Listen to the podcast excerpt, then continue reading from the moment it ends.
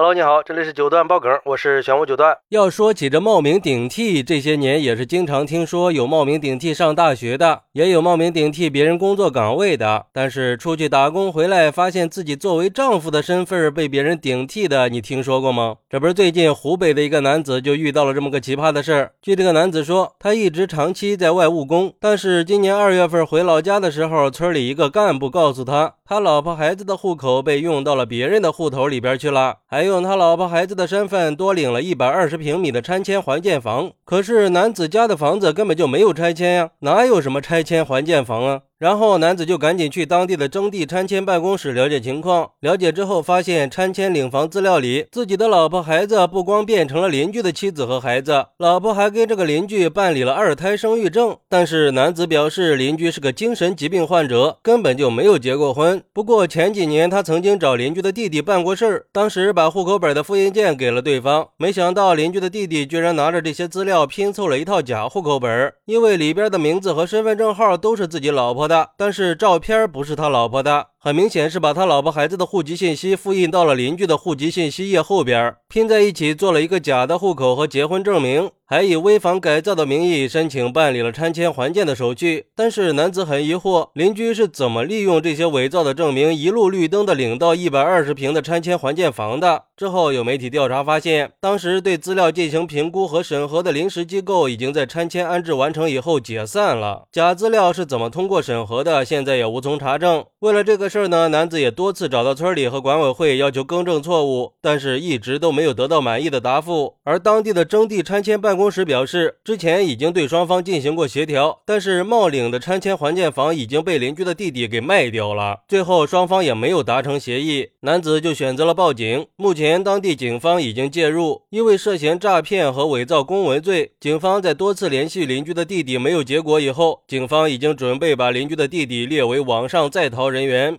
我去，这个罪过可不小啊，胆子够大的呀！而对于这个事儿，有网友认为，这种事儿啊，它不是一个人可以完成的，拆迁是要过很多手续的，不可能没有人知道。但凡能过审核，里边肯定是有猫腻的。这哥们儿遇到这事儿也算是糟心呀，能一路绿灯把这事儿办了，现在还查不出来，说明这里边一定有个别的部门出现了问题。虽然说犯罪嫌疑人还没有抓到，但是我觉得这个事儿调查起来应该不会太难吧？就算是临时部门解散了，也可以重组啊，都是有记录的嘛。用这个当借口，是不是太荒唐、太可笑了呢？还有网友说，这个世界上啥事儿都有啊，看来这常回家看看还是很有必要的，要不然就有可能会像这个男子一样，因为给别人留了空隙，回家发现身份被顶替了，甚至连老婆孩子都成了邻居的了。你说这上哪说理去？所以还是守好自己的家，别让家人被别人给转移了。不过，也有网友认为，其实前些年很多拆迁户都会找人凑数的，各得其所嘛。这一看就是当初为了多赚点钱，把老婆孩子的户口放在别人那儿的。现在估计是拿不到钱了，撕破脸皮了呗。要不然就是分赃不均，就把这事儿给曝光了。不过我觉得吧，不管怎么说，这都不是个小事儿，涉及到的人应该也不在少数，一个人肯定是完成不了的。要知道，冒用别人的身份干这种事儿就已经构成犯罪了，它不是违法那么简单了。等待他们的也肯定就是法律的严惩。但是这个事儿也是在告诉我们，不能轻易的相信别人，尤其是涉及到个人身份信息的时候，而且还是在这个信息化时代里，个人信息泄露的风险已经越来越大了。我们就更应该提高警惕，保护好家庭信息安全和财产安全，不要轻易的把个人信息提供给别人，以免被骗子给利用了。另外，对于身份认证的相关文件，也要提高辨别能力，不要轻易的相信来源不明的信息，以免陷。进和男子类似的事件呀，总之就是提高安全防范意识，防止受骗。好，那对于这个事儿，你有什么想说的呢？快来评论区分享一下吧，我在评论区等你。喜欢我的朋友可以点个订阅，加个关注，送个月票，也欢迎点赞、收藏和评论。我们下期再见，拜拜。